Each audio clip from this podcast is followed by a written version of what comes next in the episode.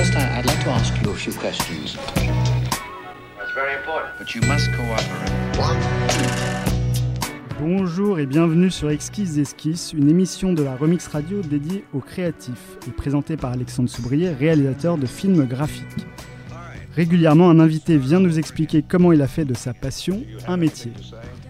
Pour ce troisième épisode, j'ai le plaisir d'accueillir Samuel Burkhardt, aka Electro Rouge, créateur de films graphiques qui a pour clients Arte, Canal+, Chanel et j'en passe. Bonjour Samuel. Bonjour Alexandre. Et merci d'être là. Donc on va commencer par le commencement. Quel est l'environnement dans lequel tu as grandi pour arriver à faire de ta passion un, un métier? Ouais, effectivement, le, euh, l'environnement euh, et d'enfance et d'adolescence est, je crois, quelque chose d'assez, euh, d'assez marquant euh, pour quand on a des carrières dans les milieux artistiques ou de création, en tout cas. Moi, je suis euh, le fils d'un peintre et, euh, et d'une maman qui travaillait dans le marketing. Donc, euh, vraiment de la commande et de la création libre. Donc, c'est vrai que les bouquins qui étaient à ma hauteur quand j'étais tout petit, c'était plutôt des bouquins de peinture ou de bande dessinée. Donc, l'univers pictural a, été très très vite présent dans mon univers. Et je pense que ça euh, quelque part, euh, guidé mes envies euh, dès mon plus jeune âge. Puis ensuite, à l'adolescence, euh, où je me suis retrouvé dans des milieux qui étaient ou sportifs, le milieu des sports de glisse, où le graphisme était, on était à l'époque dans les années 80, commençait à se, à lâcher un petit peu plus et surtout était détonnant. Et donc m'a donné envie de, bah, de, de donner mon, ma petite pièce euh, à ce jeu. Quoi. C'est-à-dire que dans l'environnement des sports de glisse comme le skate, le surf, etc., il y avait quand même un, un gros truc euh, graphique qui te poussait vers le- la pratique du, du dessin, du graphisme, etc. Je pense que c'est surtout la, la particularité de l'environnement qui fait qu'on a créé un environnement graphique, euh, un univers graphique plus coloré. On a mélangé. euh, tout ça, c'est un peu mélangé avec l'univers musical euh, qu'il y avait à l'époque, le, le- punk, le rock alternatif, euh, euh, des univers un peu particuliers, des microcosmes comme euh, le, par exemple le ska ou le rockabilly, qui sont vraiment des genres, des micro-genres, mais qui ont une identité très très forte et une image très très forte. Des gens avec des crêtes incroyables ou reprenant des vêtements des années 50, c'est pas anodin. Et effectivement, il faut créer euh, la typographie qui va avec, euh, les illustrations qui vont avec. Et donc, ça crée vraiment des univers très particuliers et qui nous changeaient de la norme. Euh, on était dans les années 80, donc on revenait, après les années 70, on revenait dans un univers très normé. qui, que tout adolescent a envie de, envie de fuir à, à grands pas. Ok, et donc tout ça, ça va te mener vers des études graphiques. Avec, Euh, C'est avec tes, t'es, t'es poussé par tes amis, ta famille, ou c'est juste une envie euh, personnelle et, et forte? Mes parents ont été euh, incroyables de me dire un jour, euh, je sais pas, je devais avoir 13 ans, euh, j'étais très mauvais à l'école, moi j'étais plutôt cancre, de me dire, tu sais, tu veux être boucher, fais boucher. Il n'y a, pas de- il y a vraiment pas de métier débile où on n'aura jamais honte de ce que tu fais, mais fais quelque chose qui te plaise et dans lequel, parce que tu vas y passer ta vie, ou, ou en tout cas tu vas y mettre, si tu veux que ça marche, tu vas y mettre une passion. Donc trouve cette passion. Et donc j'ai péniblement atteint un bac économique euh, avec deux ans de retard, je crois. Euh, j'ai abandonné tout de suite derrière les études. J'ai fait une espèce de prépa art graphique, mais qui était vraiment très très mauvaise. Et à côté de ça, j'ai fait, euh, j'étais parallèlement aux pratiques de justement de, euh, du skateboard, du BMX, euh, du ski, de tous ces sports casse-gueule qui me, qui me poussaient à me lever le matin. Je me suis mis au graffiti. Donc c'était pareil, le début du, du graphe en France. À l'époque, il n'y avait pas de réseaux sociaux, il n'y avait pas de revues. Euh, donc il existait deux livres en tout et pour tout écrits par euh, deux photographes euh, journalistes américains qui s'appellent Henri Chalfant et Martha Cooper. Et tout simplement qui étaient photographes, c'était la seule manière de transmettre un savoir à l'époque. Donc les gens qui faisaient du graphe dans une ville avaient un peu tous le même style parce qu'on connaissait, on s'inspirait nous-mêmes. On n'avait pas, euh, comme aujourd'hui, euh, la possibilité d'être une éponge interplanétaire euh, pour toute la création graphique. Et donc dès qu'on tombait sur un livre ou mieux quelqu'un qui était, qui était, qui venait d'une autre ville ou d'un autre pays, bah, très vite on se rapprochait de lui, on, on allait beaucoup plus vers l'autre. Et et donc c'était euh, ça c'est un milieu qui m'a qui m'a beaucoup euh, qui m'a beaucoup euh, pris de temps. C'est-à-dire cinq ans j'ai fait quasiment que ça. J'étais en même temps objecteur de conscience. C'était quand on voulait pas faire l'armée mais qu'on la faisait quand même. Mais dans le civil. Et mais tu le faisais en parallèle de tes à, tes études ou oui enfin c'était bah déjà on fait ça le, plutôt de nuit. Donc on peut avoir une activité normale le jour et, et la vie de Batman la nuit Et ton activité normale, du coup, c'était quoi bah, J'étais, j'étais euh, objecteur de conscience, justement. Mais ça consiste en quoi? C'est-à-dire tu es dans un bureau et puis tu attends que la journée se passe et puis ensuite tu... tu non, parce que j'arrivais à faire... Euh, j'étais objecteur de conscience dans un centre socioculturel dans lequel j'arrivais même à organiser des stages de graffiti pour, pour apprendre à des gamins à faire du... à, à dessiner en fait avec cet outil assez, assez rébarbatif qui est une bombe de peinture, hein, parce que c'est très technique à utiliser mais aussi euh, à, concevoir une image euh, en grand, parce que c'est très différent que de faire un dessin sur une feuille de papier, de dessiner en très grand. Euh, il y a des, les rapports sont pas les mêmes. Ça implique quoi? Des gestuels différents Il y a une gestuelle, il y a une rapidité à acquérir, une, il y a une technicité. C'est un peu, oui, c'est un peu la le côté euh, très complexe des, arts plastiques classiques, comme préparer sa couleur, euh, etc. Euh, là, il suffit qu'on regarde la couleur qu'il y a sur la capsule, on enlève la capsule, on appuie sur le bouton et c'est parti. Donc il y a quelque chose d'instantané qui, qui, qui, était très attirant justement. Ben, tous les, de tous les pratiquants, quand j'ai commencé, je devais avoir, je crois, 18 ans, j'étais le plus âgé de tous les graffeurs, parce que c'est vraiment quelque chose qui était... Euh, c'était vraiment, euh, c'était même pas un art mineur, c'était un art euh, ultra microscopique. Quoi. Ah c'était considéré comme rien du tout, le graffiti. la première fois que je me suis fait un peu houspiller par la police, ils savaient pas quoi faire de moi. Il n'y avait pas de. Et, mais, quand tu dis que ça se prépare pas, la, couleur se prépare pas, mais il faut quand même que tu repères le terrain, que tu. Alors, le terrain, c'était souvent, c'est souvent des endroits où on peut être tranquille. Donc des voies ferrées, des usines, euh, des usines désaffectées, des choses comme ça, pour qu'on soit justement, qu'on ait le temps, d'une part, de s'entraîner. On va pas, euh, si on vous donne un mur euh, en plein milieu de la ville, tout le monde va le voir tout de suite. Donc on dit bon, faut pas que je me loupe. Alors que quand on est sur une voie ferrée ou une usine désaffectée, on peut justement s'y entraîner on peut repasser par-dessus quelque chose qu'on a déjà fait, des fois par-dessus euh, quelque chose que quelqu'un d'autre a fait, euh, ce qui s'est beaucoup pratiqué, ce qui se pratique toujours. C'est un art éphémère. Mais euh, en fait, il y, a une, partie d'entraînement et qui se rapproche quelque part aussi d'une activité sportive, mais presque du sport de glisse, effectivement, parce qu'il y a aussi le risque, on se casse la gueule, euh, je sais pas, peut-être en franchissant une barrière au-dessus d'une usine désaffectée ou quelque chose comme ça. Il y a, euh, il y a des affrontements avec les autres. Il y a euh, certains puristes qui déclarent qu'il faut absolument voler ces bombes et ne pas les acheter. il, y a des, y a des territoires qui se créent, etc. Bon, moi, j'en étais pas encore là quand, quand, quand, je l'ai pratiqué. Je l'ai vu un peu plus dans les grandes villes. Je viens d'une ville moyenne, je suis originaire de Strasbourg. Euh, j'ai découvert plutôt cette ambiance à Berlin ou à Paris, effectivement. C'était beaucoup plus musclé. Mmh. Euh, mais le, pour revenir à la, à la en fait, ma formation, euh, j'ai parallèlement à cette activité graffiti qui me permettait effectivement de gagner un petit peu ma vie. C'était vraiment très léger à l'époque. Hein. on n'était pas, on n'était pas à la période du street art. Mais euh, en même temps qu'objecteur de conscience. À en même temps qu'objecteur de conscience, je faisais des commandes, j'allais peindre chez des gens. Euh, euh, quelqu'un voulait une fresque directement dans son salon, ou alors je le peignais sur une sur une toile ou sur un panneau en bois.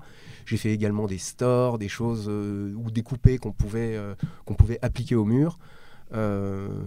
ça commençait à devenir, oui, effectivement, un, un art appliqué et la décoration d'intérieur, quasiment. Et alors, tu dis que tu en as fait pendant 5 ans, mais alors, objecteur de conscience, je crois que c'est 2 ans. C'est 18 mois, ouais. 18 mois. Et euh, tu as fait la prépa, ensuite objecteur de conscience Ouais, Ou- pendant ce temps, je faisais aussi, j'avais beaucoup d'amis qui étaient, au, qui étaient aux Arts Déco. Euh, j'ai fait aussi les accéder, euh, je pouvais accéder aux cours. euh, Il y avait des cours tous les mercredis, toute la journée gratuits aux Arts Déco. Aux Arts Déco de Strasbourg. Oui, aux. Arts Décoratifs, qui Qui était une très bonne école, qui est, qui est une très bonne école, qui était réputée à l'époque pour son atelier illustration, Hmm. qui a formé des, des centaines et des centaines d'illustrateurs pour enfants, qui après euh, Qui- ont eu des carrières diverses et variées. hein, euh, Ça continue toujours d'ailleurs. ça avoir une continue toujours, mais c'était l'âge d'or. Maintenant, on a trop d'illustrateurs euh, pour, en- pour enfants. Euh, et l'école est très bien. Il y a surtout des ateliers où on est complètement autonome. Donc, j'avais des amis en atelier, en atelier métal.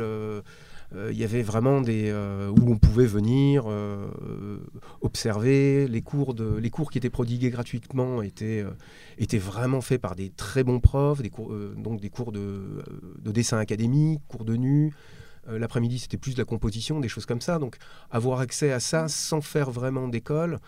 Après, il n'y a pas le côté, on va réaliser son projet qu'on réalise pendant les trois dernières années des Arts Déco, qui se passe sur cinq ans. Il y a deux années de tronc commun et trois années d'atelier. Mais d'être un peu dans le jus et moi d'avoir un peu mon activité à côté, euh, je me rends compte en, en même temps que ben, j'ai fait les cinq ans. quoi pas là-bas, mais les cinq ans de maturation et de projet et de pour me retrouver justement à me, à me questionner sur ce que j'allais faire ensuite. Et alors, est-ce que tu as trouvé ce que tu allais faire ensuite? Euh, c'est même pas moi qui ai trouvé. C'est euh, la dernière année de la période graffiti. euh, je tournais un peu en rond. C'était euh, très conflictuel. C'était un milieu très très jeune. Je me rendais compte qu'il n'y aurait pas vraiment de, en tout cas pour le, à cette époque-là, de, de, où on n'était vraiment pas pris au sérieux. On était payé sous le manteau. jamais de la vie on aurait pu émettre une facture pour faire un graffiti. Les seules personnes qui me, qui me dédommageaient, c'était plutôt les, les, les mairies, les centres sociaux, pour m'occuper, faire des stages pour des gamins euh, plutôt qui brûlent des bagnoles euh, dans les banlieues de Strasbourg. C'était un sport euh, régional à l'époque. Euh, et on récupérait du matériel plutôt. en- Enfin, on était payé souvent en matériel. C'est-à-dire qu'on commençait on commandait on pour un mur de 2 mètres carrés. Ah ouais, il me faut au moins 50 bombes. Alors que 6 aurait suffi. Et on récupérait le reste. Et ça nous permettait de faire des commandes privées. euh, mais tout était. Tout était. euh, on va dire, oui, c'est ça. C'est même le. Même quand c'était autorisé, quelque part, c'était illégal. C'était illégal de le vendre ou c'était céder une œuvre. Enfin, on était euh, euh, complètement en dehors d'un marché. Le marché n'existait absolument pas. Je voulais absolument sortir de ça. Ma compagne de l'époque travaillait dans le sous-titrage et m'a parlé. Alors moi, j'ai pas du tout un, j'ai pas du tout une culture. J'ai très peu de culture télé. On avait, on a eu une télé euh, quelques années euh, chez mes parents. Euh, Mais à l'époque, il y avait quoi? Il y avait trois chaînes, six chaînes? Il y avait non, il y avait déjà, il y avait déjà Canal Plus. Ne me fais pas Ah oui, euh, plus Canal+, que- Donc il y en avait au moins euh, Canal Plus et M6. Il y en avait Alors, au moins 6 Tu parlais des années 80. Je ne parle pas de la euh, RTF. Saligo. Non, mais tu parlais des années 80. Canal Plus arrive en 84. Du coup, on est là plutôt fin des années 80. Quand oui, tu, bien sûr. quand ouais, tu ouais, sors ouais. des Oui, arts déco, oui, quand t'arrêtes Là, on est même euh, début 90. euh, 90. Enfin, je sors pas des arts déco. hein. Je fais les arts déco Ouais. vraiment de manière euh, euh, en loose day. hein. Euh, C'est, je suis quelques cours et j'ai surtout, je baigne plutôt dans l'ambiance et avec les, avec des gens qui sont là-bas ou, ou l'univers. euh. Et en même temps, je vois aussi cet univers d'études et les gens bossent, bon, vont se retrouver en agence de pub. Moi, j'ai pas trop envie de faire ça. J'aime bien le graphisme. Le graphisme, c'est le, c'est le, on va dire le, ma, ma colonne vertébrale. C'est vraiment ce que j'aime toujours. C'est ce qui m'a poussé à, à faire cette, cette activité. Et je me voyais pas bosser dans une, dans une agence de com. C'était pas trop mon truc. Euh, Enfin, il y a un machin. Je, euh, j'avais fait quelques stages. euh, En plus, c'était l'âge d'or de la pub, quand même. Ouais, C'est c'était l'âge d'or de la pub, mais ça commençait à les, les ordinateurs arrivaient, la, la- la- ce qu'on appelait la PAO euh, arrivait, euh, c'était un peu poussif, euh, c'était très technique. Euh, J'avais fait aussi des stages dans des entreprises qui avaient leur pôle graphique. Et pareil, c'était euh, chiant à mourir. J'avais vraiment pas envie de, de faire ça. C'est bien, j'ai appris plein de choses, euh, mais en faisant ces stages. Mais je voyais quelque chose d'un petit peu plus, un petit peu plus papillonnant. Et en fait, euh, Papillon, ça veut dire toucher c'est-à-dire à passer- plus de ouais, choses. toucher à plus de choses, euh, d'autres univers aussi, c'est-à-dire euh, même si c'est ne faire que de la typo ou ne faire que de la mise en page, mais que les thèmes changent très souvent. Hmm. Et, euh, et cet ami m'a parlé de, du, des soirées théma sur Arte, qui était quand même un ovni dans le, dans le paysage audiovisuel, qui faisait trois soirées par semaine avec deux fois sur trois un habillage original. Un habillage, c'est le générique, le sommaire, les jingles entre les programmes. C'était toute la soirée, c'était généralement un bloc de 5 heures. Et un générique de fin, des fois il y avait même des modules additionnels, une petite introduction graphique, euh, une bibliographie. euh, euh, et à chaque fois sur un autre thème, c'est-à-dire que moi je suis passé de, de Antonin Artaud en passant par les Vikings, les sumo et le Tour de France. Donc c'est des thèmes qui sont super variés et d'une semaine à une autre, on doit se renseigner sur le, sujet, sur le thème et créer un univers graphique. Alors euh, déjà je, suis allé les voir. Déjà j'ai découvert la vidéo, c'est simplement qu'on a euh, quand on moi, j'avais même pas de on n'avait pas de magnétoscope non plus, donc euh, pour moi, la télé, c'était du live, on pouvait pas revenir en arrière. Et là, on me met dans une pièce, dans une salle de montage, qui était attenante au, au bureau de l'habillage Théma. Euh, me dire, bah, tiens, regarde ces cassettes, euh, on m'explique comment ça marche, là, tu appuies sur play, tu as un gros bouton rond qu'on appelle un jog, tu, euh, quand tu appuies dessus, tu peux naviguer image par image en le tournant, et en- vers la droite en avançant, vers la gauche en, reculant. Ou alors tu peux, si tu recliques dessus, accélérer très fort et puis t'arrêter. Comme ça, c'est un. On a l'impression de scratcher sur une, sur une platine. Bon, déjà, le. Avec le- de la bobine dedans. Ouais, alors c'était c'était des cassettes, c'était des cassettes bêta, c'était Ouais. des, des bandes magnétiques. Euh, Enfin, c'était des, des cassettes pro, euh, les derni- le dernier format pro qui a existé, un format analogique. Ensuite, il y a eu un- c'est ça, un truc comme ça Non? Enfin, je sais pas. Alors oui, Betacam, Euh, Betacam, euh, exactement, pas confondre avec Betamax qui était le concurrent de VHS. Mais euh, euh, et donc c'était des, énormes cassettes et où il y avait compilé tous les génériques. Et moi je regarde ça et toutes les images sont incroyables à tomber par terre. Mais moi qui avais l'habitude de voir des images fixes, je passais mon temps à avancer image par image avec ce jog, à tourner, tourner, tourner pour regarder chaque image parce que c'était génial. Il y avait de la typo, il y avait des espèces de, multicouches qui étaient faits, qui n'étaient pas euh, euh, Photoshop. On pouvait avoir un calque à l'époque. Donc euh, c'était un truc de dingue. J'ai complètement été subjugué par, ce, par, par leur travail. Je suis resté deux heures dans cette salle. Ils passaient la tête de temps en temps, me dire Euh, Ça va Euh, Ouais, ouais, c'est génial. Je peux continuer à regarder Euh, Oui, oui, oui. Euh, je suis sorti de là, j'avais euh, donc j'étais j'étais inscrit au- à la NPE, j'avais donc pas de comment on appelle un- ça pour une phase de obtenir test. Euh, là oui, où c'était euh, c'était simplement. Euh, J'avais demandé un, un entretien pour obtenir un stage, si c'était possible de les, de les voir, de voir ce qu'ils Ah faisaient, et que moi je leur montre euh, un peu mes travaux, que je faisais euh, donc de graphisme, de graffiti, et aussi le graffiti inclut une bonne part de typo qui peut être certes illisible, mais qui est quand même un certain amour de la, de la lettre. Quoi. Donc j'aimais bien travailler les lettres, euh, et eux avaient pas mal de besoins comme ça en typographie. On écrit beaucoup à la télé, surtout sur une chaîne franco-allemande où il faut écrire deux fois. Et, euh, et en fin de compte, on- ils m'ont dit, écoute, nous, ça nous intéresse, on cherche toujours des stagiaires, tu as l'air motivé, euh, tu as l'air de bien aimer ce qu'on fait. Euh, maintenant, le problème, c'est qu'il faut que tu trouves... euh, bah, il faut que tu trouves une convention de stage. donc, tu n'es pas dans une école. va voir ce que tu peux trouver du côté de la NPE. Et donc, j'ai fait la semaine suivante le pied de grue à la.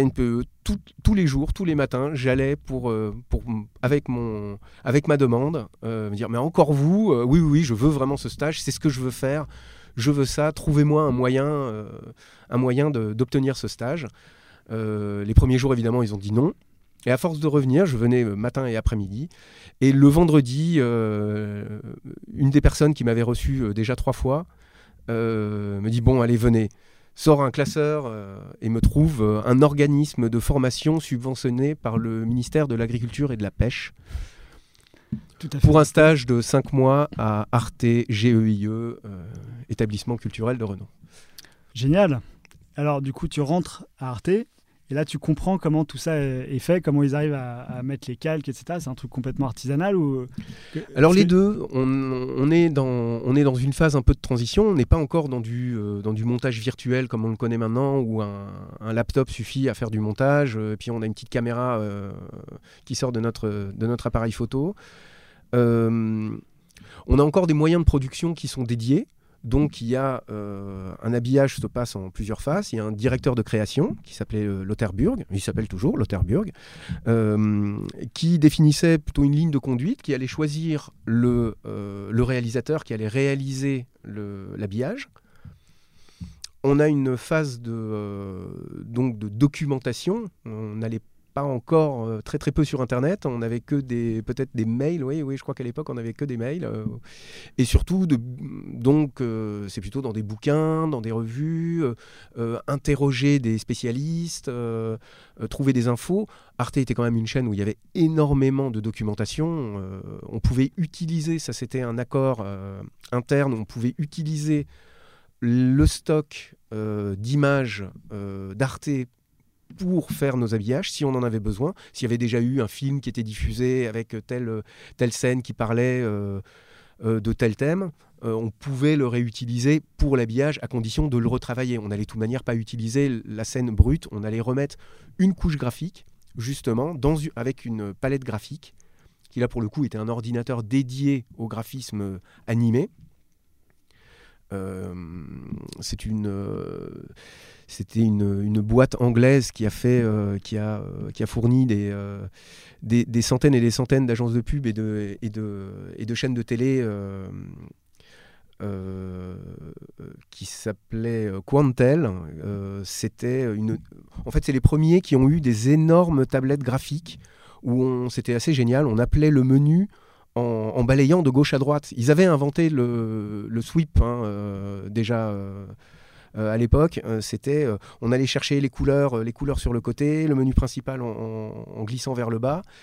Et puis on prenait image par image, on traitait l'image, on faisait tout ça évidemment relié à une caméra, à un banc titre. Donc un banc titre, c'est une caméra verticale sous laquelle on va, ben, image par image, faire bouger des objets ou, ou dessiner image trait après trait pour faire un avec un peu comme du stop motion. Oui, c'est ça, c'est du, du stop motion. C'est tout à fait du stop motion. Euh, après, ça peut être aussi simplement s'en servir comme scanner, euh, mais on a en même temps, euh, on, est, on a une vraie caméra avec une véritable optique dessus, où on peut faire un vrai point. On peut avoir une belle image. Donc c'était euh, c'était surtout très ouvert pour des personnes qui pouvaient faire, euh, qui pouvaient bricoler, euh, qui, étaient, très habiles de leurs mains. je pense notamment à, à Eric Bernot, qui est quelqu'un qui, a fait énormément d'habillage comme ça très bricolo. Hein, il, a, par la suite inventé une armoire normande transformée en, en objet multimédia qu'il a appelé le multimédois. Donc il y avait des gens quand même assez inventifs ou alors des gens qui étaient très très graphiques et qui voulaient simplement euh, euh, retoucher des extraits, euh, des extraits de films ou de documentaires, et puis avec un traitement très très poussé. Ça, c'était plus le cas de, de, de quelqu'un qui s'appelle François Vautier, qui allait pousser la machine très très loin, qui lui, pour le coup, manipulait et la machine et réalisait. Moi, je n'utilisais pas le, ces, ces machines-là. À chaque fois, on était avec un graphiste qui le, qui le pilotait. justement, c'était quoi ton rôle dans, tout ça? Le, Alors, au début, j'ai été, j'ai été stagiaire et j'aidais donc les réalisateurs s'ils avaient besoin d'illustration ou de faire, euh, ou justement de bricolage, euh, où on doit passer notre nuit à découper des photocopies pour. Euh, pour les contrecoller sur du papier coloré, les planter sur un tourne-disque et faire, faire une scène mexicaine pour faire un générique sur le Mexico, sur Mexico. Euh, par exemple, euh, ou alors c'était créer des typos. Euh, parce que une fois qu'on a, qu'on a franchi la, phase graphique, en fait, on, conçoit une bande d'éléments, des éléments graphiques, qu'on va ramener en régie pour les mélanger ensemble et créer justement, additionner ben, la source graphique, la typo, l'extrait, le titre, euh, toutes ces choses-là. Tu dis créer la typo, c'est-à-dire que tu dessinais la lettre. C'est-à-dire qu'on de dessinait, chaque, euh, on dessinait la typo euh, ben, sous le banc titre, on faisait, on dessinait une lettre et on l'attribuait à une touche du- d'un générateur de caractères Ah oui. qui était un qui était un clavier de un clavier d'ordi euh, euh, euh, relié euh, relié en régie et donc quand on tapait la lettre ça écrivait sauf qu'on n'avait pas évidemment tous les kernings les interlignes tout ça on devait le faire à la main Ah oui. bon on n'écrivait pas des romans non plus généralement on associait une police qui elle marchait euh, classiquement à une police originale euh, juste pour les titres ou les noms des, euh, des producteurs, rédacteurs et intervenants de l'émission. Ok. Et alors donc tu forcément tu travailles en équipe? C'était quel genre d'équipe? Il y avait un réalisateur, il y avait toi qui aidais le réalisateur, il y avait des quoi, des truquistes, des graphistes, des. Donc il y a un graphiste, premièrement il y avait un graphiste, ensuite on travaillait avec un monteur truquiste qui avait généralement les deux, qui a les, qui a les deux, les deux casquettes, qui lui monte euh, sur le banc, enfin sur. euh, sur le banc de montage, banc de qui a un banc de montage et une, euh, une table de une, une table de mixage, euh, mais qui est euh, qui est pas une petite table de, de mixage 4 pistes, c'est-à-dire qu'on a une on avait une une baie avec 5 4, quatre sources, on pouvait faire tourner quatre magnétoscopes en même temps qui lisaient pour faire le faire le sandwich euh, euh, pendant qu'on enregistrait sur le cinquième euh, sur le cinquième magnétoscope. Et oui, il fallait enregistrer en même temps. Et, euh, et puis, dimension très très importante de ces, de ces habillages, c'était également une musique originale. Donc on avait un rédacteur qui passait par-dessus pour écrire les textes, un double rédacteur d'ailleurs, puisqu'il en fallait un franco-allemand, et un musicien qui composait une musique originale. Et là, c'était vraiment le. C'est là où je crois j'avais le, j'avais le plus les, les- les jambes qui, qui tremblaient, c'est quand je devais parler au- à un musicien. Je ne suis pas du tout musicien. J'avoue que le premier habillage que j'ai réalisé au bout, de, au bout de cinq mois de stage, c'est pas tellement quand je suis arrivé à la palette graphique ou quand je suis arrivé en régie, mais c'est vraiment quand le musicien est arrivé. Bon alors, dis-moi tout. Euh, alors j'aimerais bien un truc qui soit un peu. Et vous peut-être. euh, hum, Je savais absolument pas quoi dire. Euh, J'étais euh, pétrifié et c'était justement l'univers qui n'était pas visuel et de dire écoute il faut peut-être telle ambiance moi je veux pas te dire quelque chose parce que je serais incapable de te guider même de te donner une, impression parce que je vais avoir l'impression de me, enfin je vais me gourer quelque part donc Et il a vu les ah. images il a vu les images il m'a dit ouais je vois je vois quelque quelque chose d'un peu euh, c'était un, c'était un générique sur le Nikolai Kirche, qui était la- l'église d'où euh, la chute du mur de Merlin a démarré. C'est-à-dire que dans une église protestante, des gens se sont révoltés, se sont unis et ont commencé à faire des marches pacifiques avec des, avec des bougies dans la rue à Leipzig, euh, donc en Allemagne de l'Est. Et, euh, et de là a, démarré la, révolution, la, chute du mur. Euh, et donc on avait fait un traitement d'image très doux, les images étaient très lentes, c'était très saccadé, euh, dans des couleurs très contrastées, c'était violet et orange, mais très très lent. Et, en fait, on avait, oui, il y avait un, peu du suspense dans, les images. Et lui a fait une musique qui collait parfaitement, mais en fait, moi, je regardais mes images, j'étais pas sûr. Quand, quand je voyais le générique fait, je me dis mais j'ai pas loupé un truc, euh, pourtant ça a l'air bien. Et quand la musique est arrivée, et ben là, ça y est, la, la nouvelle dimension se met sur les images. Et là, ça fait un objet complet. Hmm. Sans, la, sans la musique, c'est rien. Et c'était vraiment. Et, euh, et un, un collègue, un collègue réel disait euh, Ouais, la musique, à chaque fois, c'est un cadeau. Quoi. C'est, on, on, nous, on, nous, on nous offre quelque chose à mettre sur nos images. Et euh, du coup, euh, tu disais qu'en 5 mois, tu es passé réalisateur, donc ce qui est quand même assez rapide. Ouais, alors c'est réalisateur graphique, euh, on, on est aidé, on est, on n'est pas tout seul. Il y a une direction de création. Arte, c'était quand même une chaîne très. on, Enfin, tu es toujours chapeauté par un direction- directeur de t'es- création. t'es- mais- T'es t'es toujours chapeauté, même si on était très très libre. Par, Lotharburg euh, était quelqu'un qui, euh, qui, qui laissait énormément de liberté et justement qui, qui cherchait à avoir quelque chose d'assez original. Et il y avait une vraie patte.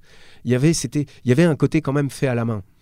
Il y avait quand même euh, bah, les typos faits à la main ou euh, T'es presque un peu obligé un- parce que tout est un peu manuel dans, dans tout ça. oui mais tu pouvais faire quelque chose de très très classique avec des carrés des ronds euh, et puis une image nickel euh, genre le JT de France 3 quoi Hmm. c'était y- on était sur Arte quand même donc c'est et il y avait c'est ce qui m'a permis par la suite de quand je suis arrivé à Paris d'avoir un- une réelle identité graphique à montrer euh, dans, dans un book quoi de dire ah oui tiens ça c'est pas c'est pas commun Hmm. Euh, Et du coup, euh, tu restes combien de temps ch- chez Arte? Chez Arte je reste à peu près un peu moins de deux ans Un peu moins de deux ans. Ouais, un peu moins de deux ans, où là, je, je, je faisais deux, deux choses. hein. Je, je- je réalisais un générique une fois par mois, ou une fois tous les mois et demi, donc qui généralement prenait bien deux semaines, deux semaines, trois semaines de boulot, euh, histoire de s'y plonger, de savoir ce qu'on allait faire, de parler, de, de- de se préparer un peu dedans. Après, c'était une semaine de production effective. Euh, Et puis je faisais également ce qu'on appelle le synthé, c'est-à-dire que je j'étais opérateur synthétiseur. C'est la personne qui s'occupe justement des typos sur ce fameux euh, sur ce fameux logiciel dédié. Donc pour nous c'était un petit peu plus compliqué parce qu'il fallait qu'on dessine effectivement la typo, qu'on l'enregistre en régie. Enfin c'était un petit peu plus tricky que euh, que simplement utiliser et puis mettre le euh, mettre nom lieu fonction. Et donc j'alternais entre, entre ça et, et la réalisation d'habillage, mais toujours pour les thémas, avec de temps en temps un petit peu d'autres émissions euh, pour Arte qui avaient besoin d'un coup de main. Mais c'est vrai que le cœur de la créa, c'était euh, c'était les habillages théma. Quoi. On était une, une dizaine de réalisateurs à tourner. Ok. Et du coup, après Arte, tu navigues entre différentes entreprises, etc. Tu commences à devenir euh, indépendant à quel moment? Surtout, je quitte euh, Strasbourg, je viens à Paris. On est en 96, fin 96. Et, euh, et je commence à trouver, alors euh, je commence à faire quelques formations, former des gens sur des générateurs de caractères, parce que c'était une, manière assez simple et de, trouver du boulot à Paris, parce qu'il y avait beaucoup de régies, il y avait beaucoup de nouvelles machines, donc euh, Arte était, bien équipé à l'époque, enfin était bien équipé par rapport aux autres, donc moi ça me permettait d'avoir un, aval technologique, donc j'ai pu me mettre un peu le pied à l'étrier en rentrant, euh, en faisant quelques, quelques formations comme ça. Et puis euh, de euh, d'aller voir les chaînes, les boîtes de production. J'ai notamment fait des décors pour les Minicum, entre autres émissions emblématiques euh, pour les pour les jeunes de l'époque. Là, tu fais de la peinture enfin, en Non, que- c'est je fais des décors, je fais des décors sous Photoshop. Ah, donc Photoshop est arrivé là. Enfin, Photoshop, était déjà bien était là, déjà mais- là, mais, Mais ça ouais. devient, ça devient un petit peu plus, un petit peu plus praticable et surtout After Effects est déjà là. On commence, on Ah oui. à, on commence à bricoler sur After Effects, qui est donc un Photoshop animé, euh, euh, qui est assez complexe, mais qui est, qui permet d'avoir, euh, eh ben, toute la phase graphique et plus régie en un ordinateur. Donc on, on peut commencer à faire avoir une véritable régie à la maison. Donc là, ça a été la révolution.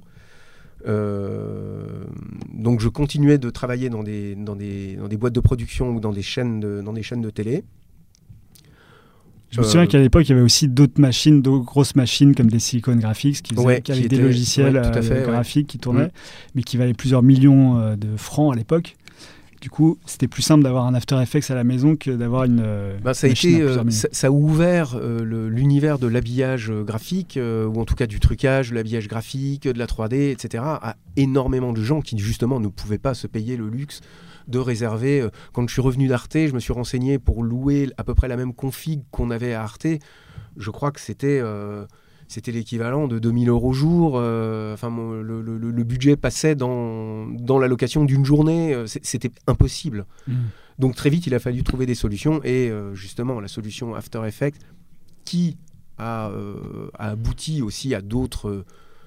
en fait, les, le- le- le- les contraintes créent toujours de nouvelles formes, de nouvelles formes de ou d'expression ou de ou technologiques ou de, ou d'usage en tout cas. Et, euh, et, là, ça a été. Euh, on est passé de. On devait être. Euh, allez, 100 personnes en 96 à, travailler dans l'habillage à Paris à 10 ans plus tard, je ne sais pas combien de zéros de plus. Quoi. après, il y a le nombre de chaînes qui a évolué. Il y a, eu Internet, l'habillage pour Internet, il y a eu, il y a eu les jeux vidéo, il y a eu énormément de, aussi de, de, choses dans les jeux vidéo, dans le multimédia, dans effectivement, tout ça, c'est démultiplié très très vite. Et du coup, quand tu es parti de Strasbourg et que tu as fait tous ces métiers, tu étais intermittent, c'est ça? Ou euh, comment, comment ça se passait? Oui, j'étais encore intermittent quelques années à, quelques années à, Paris, jusqu'en 99, et après je suis passé euh, à la Maison des Artistes. C'était euh, le problème d'intermittent du spectacle, c'est qu'on doit travailler pour le spectacle. C'est-à-dire qu'on ne peut pas avoir un client vraiment en direct. Il faut passer par une société de production ou une chaîne de télé qui va nous faire un contrat, qui va nous déclarer, qui va nous payer les acédiques, etc. Quelque part, on est un peu. Je trouvais qu'on était un peu enchaîné. C'est un système qui est génial pour le spectacle vivant. Ça, c'est il ne faut pas le déboulonner ce truc-là. Ça permet euh, une richesse culturelle euh, euh, qui est vraiment nécessaire. Mais par contre, pour des, gens comme moi qui avons du boulot plus régulièrement et puis qui allons peut-être traitons en direct avec le client quelquefois moi j'avais pas envie qu'on me dise bon bah non là vous avez trop travaillé vous vous êtes en carence de droits c'est des ça existe hein oui, oui, pour ceux qui ne sont pas intermittents. Alors, trop travailler, oui, c'est-à-dire qu'on on, ne touche pas nos droits, nos droits acédiques euh, si on a travaillé, je ne sais plus, enfin, ça, ça, change tous les ans ou tous les six mois. tu as un minimum, mais tu as un maximum aussi. Alors, il y a un maximum de jours euh, travaillés dans le mois. ah, dans le mois, d'accord. C'est pour toucher les allocations. Si, on travaille, je ne sais pas, euh, plus de 12 jours par mois, je crois que nos allocations, on les, on les touche pas, ou je sais pas, 15. Je suis plus du tout dedans depuis euh, bientôt 20 ans. Donc, il y a quand même 30 jours dans un mois. Si oui, il y a 30 jours dans un mois. Mais, euh, mais pour moi, un mois de travail, oui, c'est 30 jours, mais pour un salarié, c'est pas 30 jours. C'est non plus. Ouais, c'est 20, je crois. Ouais, je sais pas. J'ai jamais été salarié. très bien. Donc aujourd'hui, tu es indépendant, tu, fais du film graphique. Et du coup, le process est un peu différent. Est-ce que tu travailles toujours en équipe? Est-ce que tu touches à tout? Euh, Comment ça se passe? Comment... Ouais, comment ça se passe? Euh, J'ai plutôt tendance à être quelqu'un qui travaille en solo. J'ai euh, j'ai pas mal bossé aussi avec des équipes, plutôt des équipes de cœur, on va dire, des gens avec qui on s'entend bien, avec qui on collabore, notamment avec un, compère avec qui euh, qui, avait une a une, société de production qui s'appelait Trois fois plus. Euh, euh, Fabrice Dugast, avec lequel on, a fait énormément de projets multimédia, d'habillage, de courts-métrages. On a exploré pas mal de... qui est aussi un ancien de, des soirées Théma, et avec qui j'ai collaboré pendant une dizaine d'années au sein de cette société. Et à côté, euh, à côté de ça, effectivement, j'avais aussi mon activité en, solo, euh, où je crois que je, c'est vrai que je suis plus, je suis plus efficace. Euh, j'ai, je suis plutôt solitaire. je suis assez chieur aussi quand je veux quelque chose. Donc, s'il y a quelqu'un sur qui je dois gueuler, c'est moi et ça se passe mieux. D'accord. Du coup, tu fais, tu, tu, quand tu fais un film graphique, tu vas du storyboard jusqu'à euh, la musique, si j'ai bien compris. Tu t'arrêtes à la musique et tu laisses. La oui, je m'arrête à la musique. Alors, il y a plein de choses. Enfin, il y a plein de choses que je ne fais pas non plus. Si euh, je fais pas de 3D, par exemple, je fais plutôt de la 2D. Je suis pas non plus un animateur chevronné. Euh, je peux pas vous enquiller des cycles de euh, de courses, de sauts et de en, en, une journée qu'un animateur classique qui bosse sur les sur les films d'animation fera. Euh, je ne suis pas rédacteur, j'écris pas, et je ne fais pas la musique. Le reste, euh, oui, je peux prendre tout en, tout en charge pour des projets non pharaoniques, évidemment. Un film de euh, entre 2 et 4 minutes, enfin entre même 30 secondes et 4 minutes, oui, c'est possible pour un film graphique. Du coup, tu peux expliquer à ceux qui connaissent pas un peu ce qu'est un film graphique, toute la chaîne de production? Oui, déjà la définition d'un film graphique. Euh, euh, parce qu'il y, y, a pas mal de termes et moi euh, j'ai trouvé que celui-ci était un petit peu moins en, anglophone et, et branchouille que, les, que les motion design et compagnie. Ça y est, tu as réussi à me le faire prononcer. Parce, réussi que justement, parce que justement, le... il, y a, euh, il y a plein de domaines maintenant, plein de microcosmes à, l'intérieur de, euh, du, graphisme, de l'animation. euh, C'est-à-dire qu'il y a des gens qui vont faire de la 3D, il y a des gens qui vont travailler uniquement sur des particules, il y a des gens qui vont travailler uniquement sur le trucage, qui vont travailler uniquement sur des photos et pas sur des, pas sur des objets graphiques comme des logos ou de ou l'animation ou simplement le, euh, le- les couleurs, euh, il y a des coloristes, etc. Et euh, film graphique, c'est le, fil conducteur, c'est vraiment le graphisme, et on va peut-être intégrer de temps en temps, si le, film nécessite, ou le générique nécessite un personnage, ben, je vais pouvoir le créer. S'il nécessite de retoucher un petit peu des images ou, ou d'améliorer graphiquement des, sources, euh, des sources vidéo, je suis capable de, de faire tout ça. Et le client, il vient en te disant, euh, voilà, moi j'ai euh, envie de, de faire un truc, je sais pas du tout comment le faire, et toi tu te charges de toute la de tout faire tout seul ou euh, comment ça se passe? Il y a toujours évidemment. euh, c'est un métier où on fonctionne beaucoup par bouche à oreille. C'est-à-dire que ah j'ai bien aimé ça, euh, qui c'est qui a fait ça Euh, Ah ben moi je connais quelqu'un qui peut faire la même chose. euh, tiens voilà ses coordonnées. Donc souvent on tombe sur des sur des clients qui qui sont vraiment très très novices. Donc là il faut prendre par la main. effectivement, et avoir un peu, enfin, essayer de, décrypter leur narration, qu'est-ce qu'on va pouvoir leur raconter comme histoire? Alors si c'est de faire un générique et que c'est très factuel, bon, c'est pas très... euh, c'est pas très compliqué. Par contre, s'il y a une réelle demande, comme par exemple de la vulgarisation ou des films explicatifs, euh, des, choses comme ça, c'est la gageure qui est, qui, est, qui est en plus, mais qui est sympa parce que euh, on va devoir faire accoucher le, le client de, euh, ben, de son bébé. euh, donc, euh, si on- donc on va devoir un petit peu le, le titiller pour lui dire si je vous montre ça, ça vous parle. et on va construire l'histoire effectivement ensemble. Donc tu écris à ce moment-là? Parce qu'il y, a- il y a plusieurs phases, il y a quand même l'écriture, le storyboard, Oui. Alors l'écriture, quand on, f- c'est là où moi je triche un peu, c'est que les films graphiques euh, sont graphiques, donc il y a peu d'écriture. C'est plus du contenu. euh, c'est pas un court métrage. Hein, je, je suis pas réalisateur de court métrage. Je vais rendre service à euh, une chaîne de télé pour faire un générique, euh, euh, une société qui veut faire un film explicatif, euh, une chaîne de télé, qui veut- euh, une chaîne de radio euh, qui veut transformer euh, son émission euh, radio en petit film euh, euh, vulgarisé de, de 30 secondes. Hum, c'est pas moi qui ai l'écriture.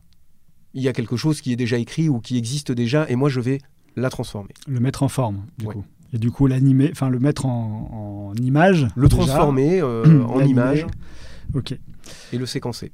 Ok. Alors j'ai regardé un peu sur ton site où on peut voir un peu euh, toutes tes œuvres euh, listées, quelques-unes de tes œuvres, une sélection faite par toi.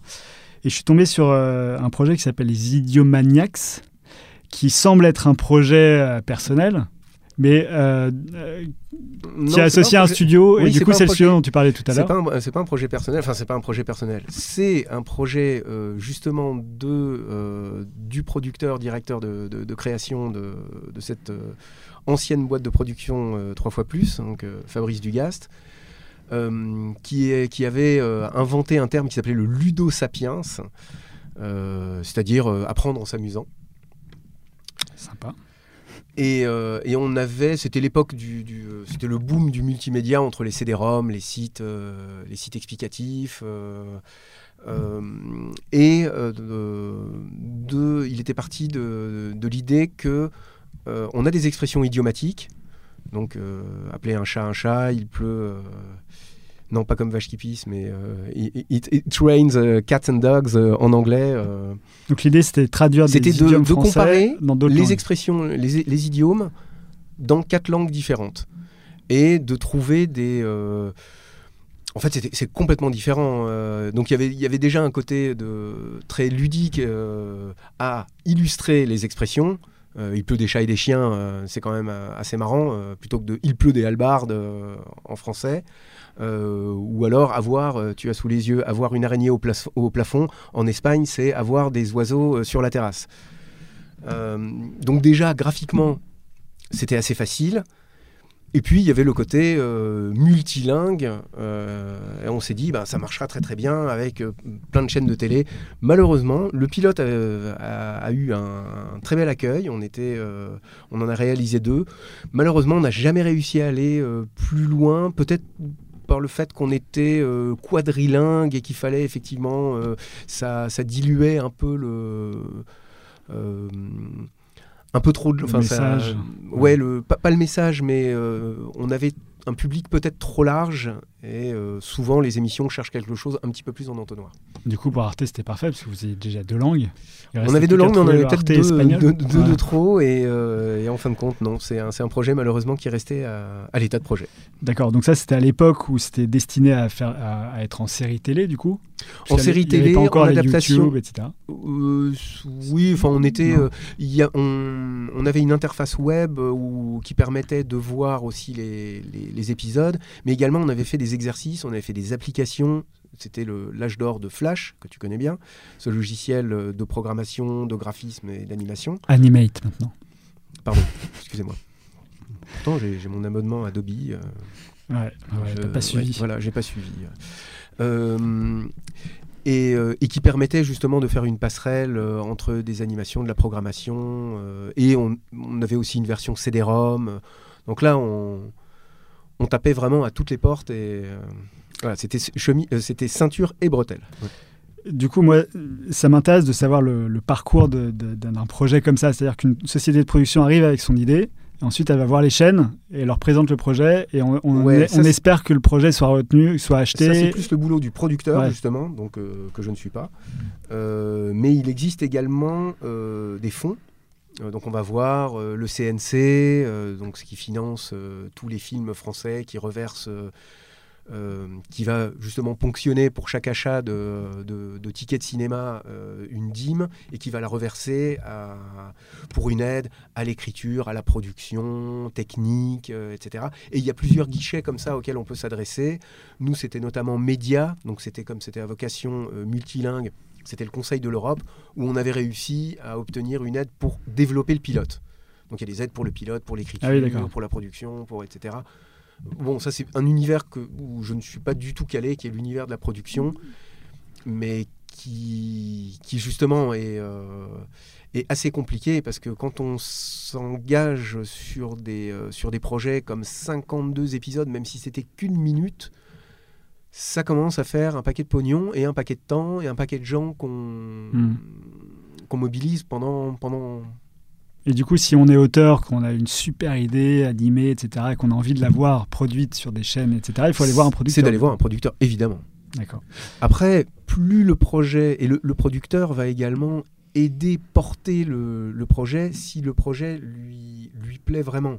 Bon, il y a des producteurs qui vont repérer la bonne affaire, mais la plupart du temps, surtout dans l'univers graphique ou des courts-métrages, euh, c'est des coups de cœur. De dire, tiens, ça, ça, ça me plaît vraiment bien, moi j'ai envie de le porter. Et le producteur va aussi apporter une amélioration parce que le, l'auteur va peut-être pas penser, d'une part, effectivement, au marché, à la vente, mais il va peut-être pas penser non plus à, à une autre perception de, de- public. Le, le- producteur va avoir une vision quand même beaucoup plus large. Euh, et donc souvent c'est un peu la baston, mais au bénéfice du projet généralement. Euh, Ok, alors, du coup, moi, je crois que c'était un projet euh, personnel, Les Idiomaniacs. Est-ce que tu as. Bon, D'autres projets ça a bien personnels ma patte, par contre. Ça- Les personnages, effectivement. euh, Ça, on va en, en reparler, Mm. mais du coup, est-ce que tu as d'autres projets personnels que tu montres pas forcément ou que tu. Euh, les, euh, déjà, via le. Je reviens au graffiti, où euh, c'est un univers euh, où j'ai pas mal créé de personnages, justement, notamment des personnages qui s'appellent des pabos, qui étaient des personnages à grand nez. J'ai un- bon nez, donc je me suis dit, tiens, je vais faire un, je vais faire un personnage basé là-dessus. Et, euh, surtout, c'était le, personnage se dessinait d'un coup de bombe, c'est-à-dire que je ne lâchais pas euh, l'embout.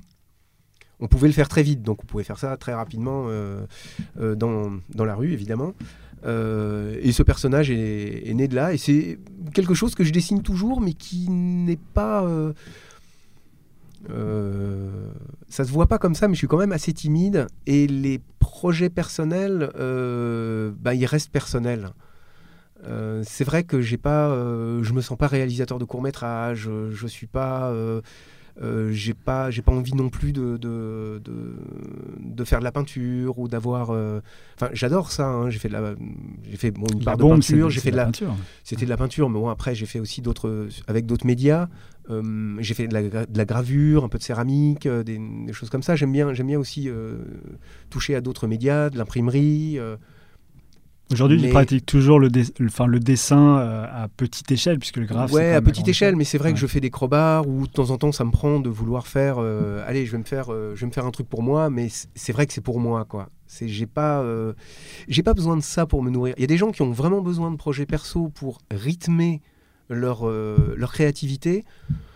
Moi, j'avoue que quelque part, j'en ai pas besoin, ou je l'ai fait, mais c'est peut-être. euh, je les, je les passe plus vite à la trappe, ou ils, sont, ils restent dans ma tête, mais je, je les vois, je les perçois. quoi. C'est, c'est assez introspectif. euh. Je sais que tu m'as dit un jour que tu adorais la commande. Ouais, ouais. Et c'est, euh, tu- en fait, tu aimes bien avoir la contrainte du client et pouvoir t'investir euh, créativement à l'intérieur de Ouais, cette j'aime bien la gageure. Où j'ai, j'ai- je travaille encore maintenant avec un, un gros groupe industriel euh, qui, qui, a- qui- qui est vraiment pas sexy d'apparence. Et des fois, c'est carrément décrire des processus euh, industriels super compliqués, avec des usines euh, monstrueuses, des machines, des process, des, des trucs. C'est, ben, en fait, moi, quelque part, je trouvais ça passionnant de passer euh, deux heures avec un ingénieur qui allait devoir tout m'expliquer de A à Z. Parce que moi, c'est ma démarche. hein, euh, Quand j'arrive dans un truc comme ça où je ne connais rien, c'est voilà, moi je suis candide. euh, il va falloir que je suis une éponge. Vous allez devoir tout me faire comprendre pour que moi je réussisse à le traduire en images pour faire comprendre à quelqu'un d'autre votre processus, qui va être dans la même situation que moi, qui va être non, euh, euh, non technique, euh, non averti. Hmm. Bah, en parlant de projet de commande, moi je suis tombé sur un autre projet qui est Secret d'Info, Ouais. qui est un projet qui a l'air complètement différent de Idiomaniac, parce qu'en fait, on a l'impression que tu, tu- en fait, tu crées une bible euh, graphique. C'est-à-dire que le client, il arrive en disant, voilà, moi je... Oui, c'était ça, c'était le projet, c'était de leur, euh, de leur faire une bibliothèque euh, graphique avec lesquelles euh, ils allaient pouvoir euh, euh, euh, simplifier et vulgariser l'émission d'une heure, qui est quand même très long, et d'avoir à euh, quelques dizaines de secondes euh, de résumer le... euh, de, de mettre en avant les points clés de la, euh, du sujet. Et donc, c'était créer euh, des pictogrammes, hein, c'était essentiellement des pictogrammes, et puis créer des espèces de gimmicks d'animation.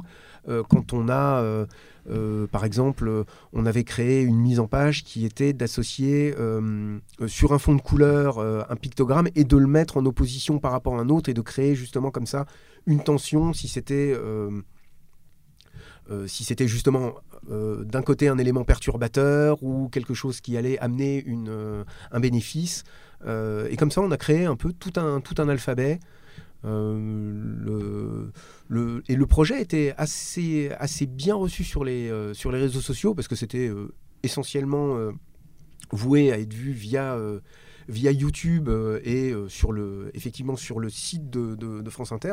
Mais en fin de compte, c'était plus via le- leur site, je crois que c'était via Facebook où ils avaient le plus de vues et on avait des centaines de milliers de vues pour des, pour des petits épisodes comme ça.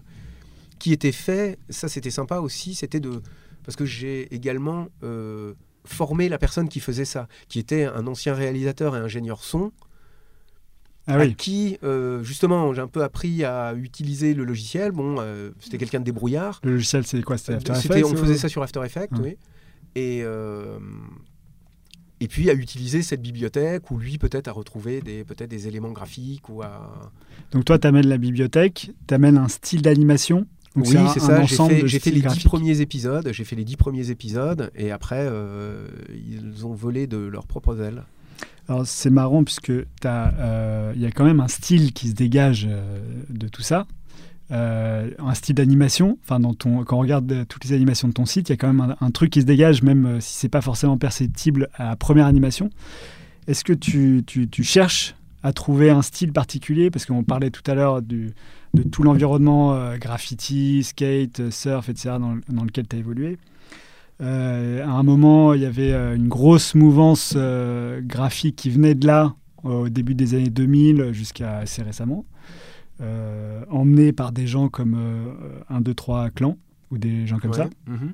Est-ce que tu te sens appartenir à cette mouvance? Est-ce que tu sens que ton style vient un peu de là ou, euh, Alors complète- un peu de là, moi j'ai euh, parce que je suis quand même passé par la case Arte, donc euh, après le graffiti et, euh, et le, le design de skate et de BMX, je me suis quand même pris la, la- la- la culture en pleine face, même si j'avais effectivement un background avec effectivement tous les bouquins d'art qu'on avait à la maison.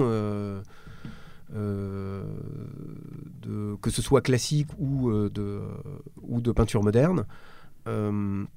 Et donc moi je suis un peu, euh, je suis un peu un mélange de tout ça. Euh, par contre, quand je vais faire une outline, un contour euh, d'un logo ou d'une typographie, donc sur des logiciels euh, digitaux ouais, digitaux, ou même quand je vais la dessiner à Ouais. la main sur, mon, sur mon carnet de crowbar, bah, il y a quand même le graffiti qui va venir et qui me dit non, non, la outline, elle doit avoir telle épaisseur. Donc Euh, plus gros que ce que tu aurais fait au a- départ Peut-être plus gros. Ouais. Enfin, il, il- y a en tout cas, comme par exemple l'animation, tu me parlais de, de- peut-être de rythme d'animation, de style d'animation.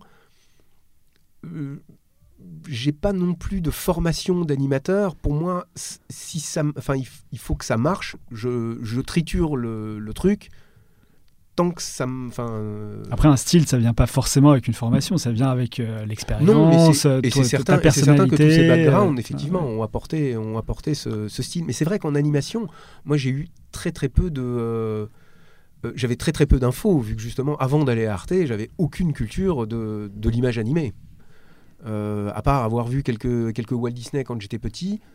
euh, Ouais. euh, Après, le stop motion, peut-être, euh, le stop- d'é- alors, le stop motion, ouais. un peu l'animation. Oui, tout ça. non mais bien sûr, à partir, de, Ouais. à partir de là, effectivement, je m'y suis mis plein pied, j'ai étudié McLaren, etc. Enfin, tous les, euh, tous les, euh, euh, euh, tous les, euh, tous les cadors de la, euh, de l'univers, de l'univers image animée, que ce soit stop motion ou l'animation traditionnelle ou, euh, ou dessin animé. Mais effectivement, je me sens un peu en retrait, n'ayant aucune formation comme ça. J'y vais plus au feeling, de me dire tiens ça c'est un truc qui me plaît, et puis c'est le rythme est bon. Euh, j'ai un rythme d'image. J'ai pas de rythme de son, mais j'ai un rythme d'image. On va parler un peu de, des réseaux sociaux. Euh, il est, il est pas si facile que ça de te trouver sur Internet. Si on tape ton nom, on arrive évidemment sur ton site. Tu as aussi un Instagram, un Facebook, euh, etc. Est-ce que tu fais marcher beaucoup les réseaux sociaux? Ouais, je suis pas très commercial, quoi. Ça c'est, euh, je suis pas très bon vendeur. Alors comment tu trouves tes clients? Euh, ben c'est pas moi qui les trouve, c'est eux qui me trouvent. Alors comment ils te trouvent? ouais, Par le le bouche à oreille. euh, c'est euh, puis c'est vrai que j'ai fait quand même quelques quelques projets qui étaient pour euh, qui étaient quand même assez assez importants, qui étaient avec des euh, avec des boîtes de prod ou des chaînes de télé. euh, euh, c'est vrai que j'ai travaillé pour tous les tous les grands groupes, que ce soit les TF1, Arte. Ouais, du coup, tu as un gros réseau de alors, gens que tu pas connais dans le milieu. réseau, mais mais il y a des choses. C'est vrai qu'en référence, bon ben, je vais pas être à l'affût non plus d'absolument euh, d'absolument trouver des clients, euh, vu que je dis très souvent non. Je Ah vais oui. refuser, ouais, beaucoup. euh, Et qu'est-ce qui te fait dire non à des clients? Le projet me plaît pas ou je sens que ça va pas être bon. ou- Par rapport à- au, euh, Au feeling. clients, au feeling au feeling, ouais, au enfin au feeling. Euh, je vais quand même étudier, je vais pas claquer la porte comme ça, mais je préfère, je préfère gagner moins, faire moins de choses, peut-être avoir, peut-être faire aussi moins de pubs, être moins racoleur, euh, et puis me concentrer pour des choses où, où je sens, euh, où j'ai un feeling qui est, qui est bon, euh, mais même avec des groupes industriels du CAC 40 où ça se passe très bien, où on traite en direct et euh, c'est pas, euh, je, je Hmm. bosse très très rarement, euh, déjà pas avec les grandes agen- avec les grandes agences de pub ou les, enfin ou agences en général ou les grosses boîtes de prod. Euh, quelquefois les petites agences si on s'entend bien, mais là pareil c'est plutôt des, des accords de cœur quoi. Le film graphique, on l'a vu, c'est quand même quelque chose d'assez complexe parce que ça fait intervenir pas mal de, compétences, etc. Est-ce que tu continues à, faire développer tes compétences ou euh, est-ce que Oui, on s'auto-forme, hein, euh, surtout euh, depuis, euh, euh, depuis qu'on travaille sur des outils euh, informatiques, euh, en fait, on est, on est quand même énormément livré à nous-mêmes. Et mais ce qui permet de, on, on, va pas casser la machine, quoi. On va pas casser une machine à 2 millions. on va peut-être abîmer un logiciel ou quelque chose comme ça, ou on va peut-être perdre des fichiers, mais ça permet beaucoup plus d'expérimenter. Donc, donc toi, tu es plus dans l'expérimentation. Ouais, dans l'expérimentation. Et puis euh, aussi la rencontre. Quelqu'un me dit euh, Ah, c'est génial ce truc-là, tu devrais essayer. Ah ouais, tu l'as, euh, vas-y, montre-moi comment ça marche. Et puis après, on, va essayer dans son coin, on retourne. Mais dis donc, j'ai pas réussi à faire ça. Il y a quand même un peu d'échange. Et surtout aujourd'hui, à l'ère des MOOC, etc., hmm. des, formations en ligne, il y en a, il y en a d'ailleurs trop, parce qu'il y, a beaucoup de merde, il hein, faut dire ce qui est.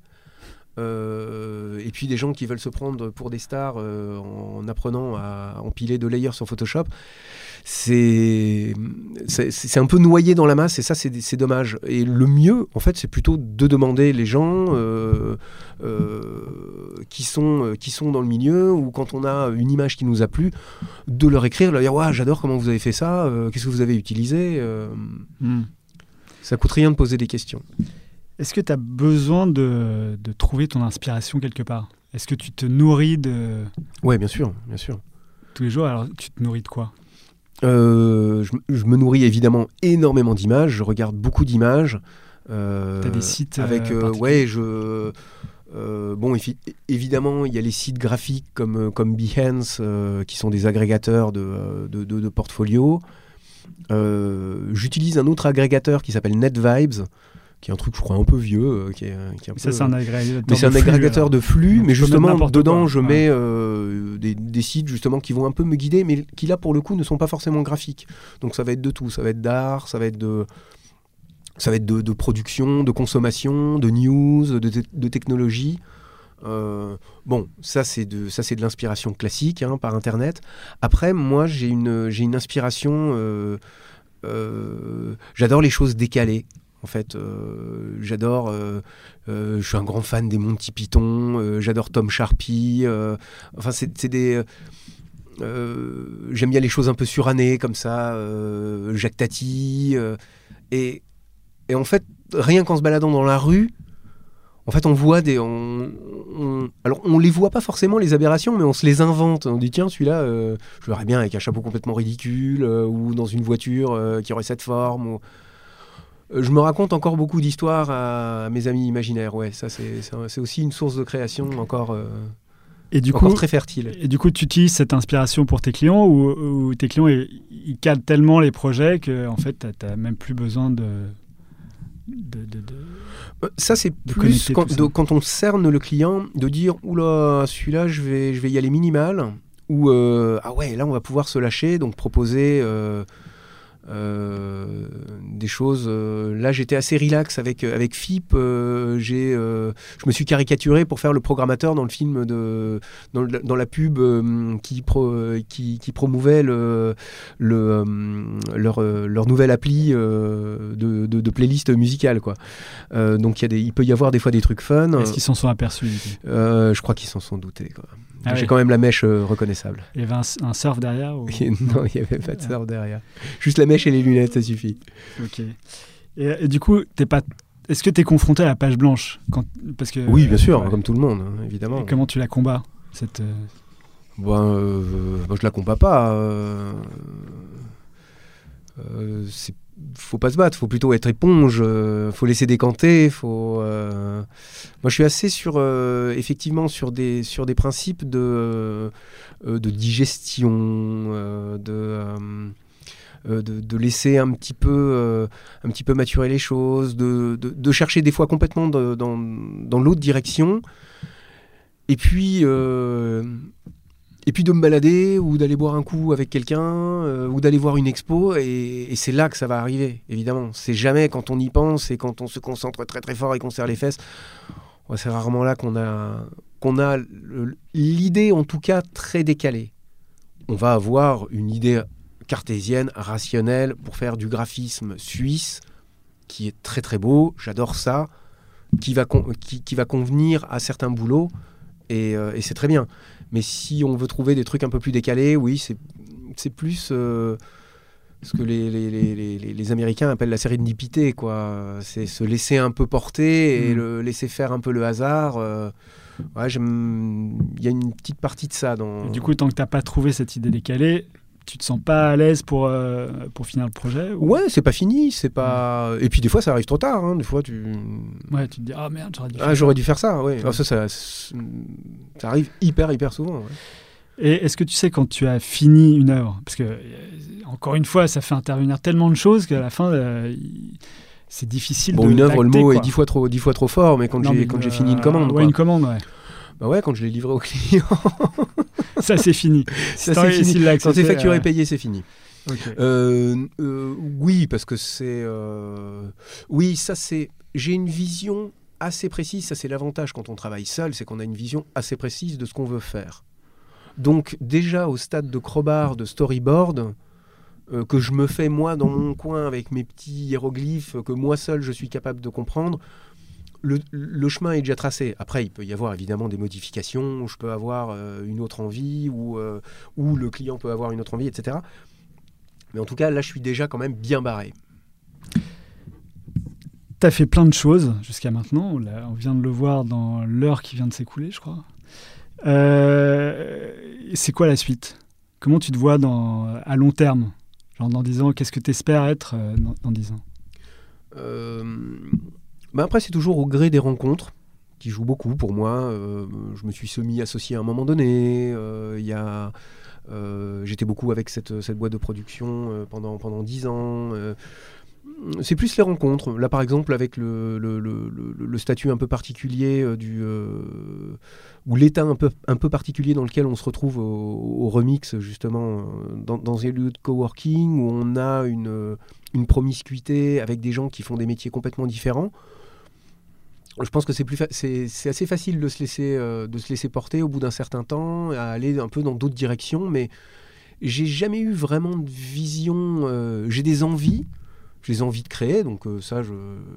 Alors quel genre, quel genre de d'envie créer graphiquement, donc ça c'est c'est Mm. toujours. Je fais ça depuis que depuis que j'ai 14 ans et je crois que je le ferai jusqu'au bout. Tu prends ta plume, tu dessines. Voilà, je dessine, ou je, fais, ou je fais du design, ou je transforme une image, je fais aussi de la photo. euh, Il y, a- il y a tellement de moyens d'utiliser le, le- le- le- le- le graphisme ou simplement d'observer et s'y intéresser. Et bon, c'est plutôt effectivement ouais, les rencontres qui. euh, Ok. Et la réussite, pour toi, c'est quoi exactement? Je sais pas. Est-ce que tu as une idée de la réussite? Non. Tu t'en fous. Enfin, j'ai pas, j'ai pas envie. Enfin, j'ai pas envie de la cerner. J'ai pas envie de. Ouais. Si je fais ce que j'aime et, euh, et j'ai encore mes problèmes de riche parce que je suis, je suis, je suis de, je sais pas, 1000 balles euh, ou 2000 balles à la cave euh, pour un ou deux mois euh, parce que j'ai refusé un client parce que c'est comme ça que je fonctionne. moi, c'est super, quoi. Bah, donc la réussite, c'est faire ce que t'aimes. Ouais, c'est faire ce que t'aimes, mais c'est pas réussi. C'est, euh, je fais ce Bah, que j'aime. Point. La réussite, ça pas- peut être juste vis-à-vis de toi. Je ne le lis Pas pas, à la réussite, quoi. Ouais. Ouais. Qu'est-ce que tu dirais à des gens aujourd'hui qui ont envie de se lancer là-dedans? Faites-le. Ok. Euh, enfin, est-ce que tu as un livre ou un film, euh, un objet culturel qui t'a marqué récemment ou qui, est le, le- le début de tout ce que tu as fait euh, aujourd'hui? Euh, pas récemment, mais il y a. euh, je me suis mis à lire. euh, J'étais un peu, un peu, un peu cancre, donc j'ai euh, commencé à lire moi vraiment des bouquins à 23 ans. Et très vite, on m'a mis entre les mains un auteur qui s'appelle Tom Sharpey. euh, S-H-A-R-P-E, qui est un anglais qui a beaucoup écrit sur l'Afrique du Sud et sur justement le décalage. c'est très Monty Python. On verrait très bien John Cleese jouer, jouer le rôle de, de- de la hum, euh, de l'aristocratie de l'aristocratie euh, anglaise installée euh, installée ou euh, et néerlandaise installée euh, en Afrique du Sud euh, face à des gros baroudeurs ou les euh, euh, ou les différentes ethnies euh, locales euh, euh, donc euh, quelque chose de complètement euh, euh, biscornu et euh, et, euh, décalé euh, et ça, ça me. En fait, ça me transporte, effectivement. C'est ça qui va me, qui va me permettre de, de faire des associations d'idées de, euh, et, de, euh, et de sortir un peu les gens de leur. euh, de déconnecter les gens. Sam, Merci beaucoup pour cette discussion fort enrichissante. Et euh, bah, je te dis à bientôt et je dis à mes auditeurs à bientôt pour un nouvel épisode. Look, look in my eyes. You know me. You know me.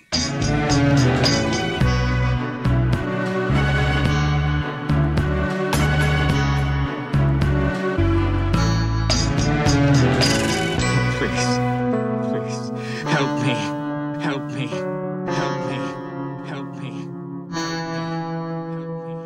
What do you want? I need some information. You don't understand. I absolutely refuse.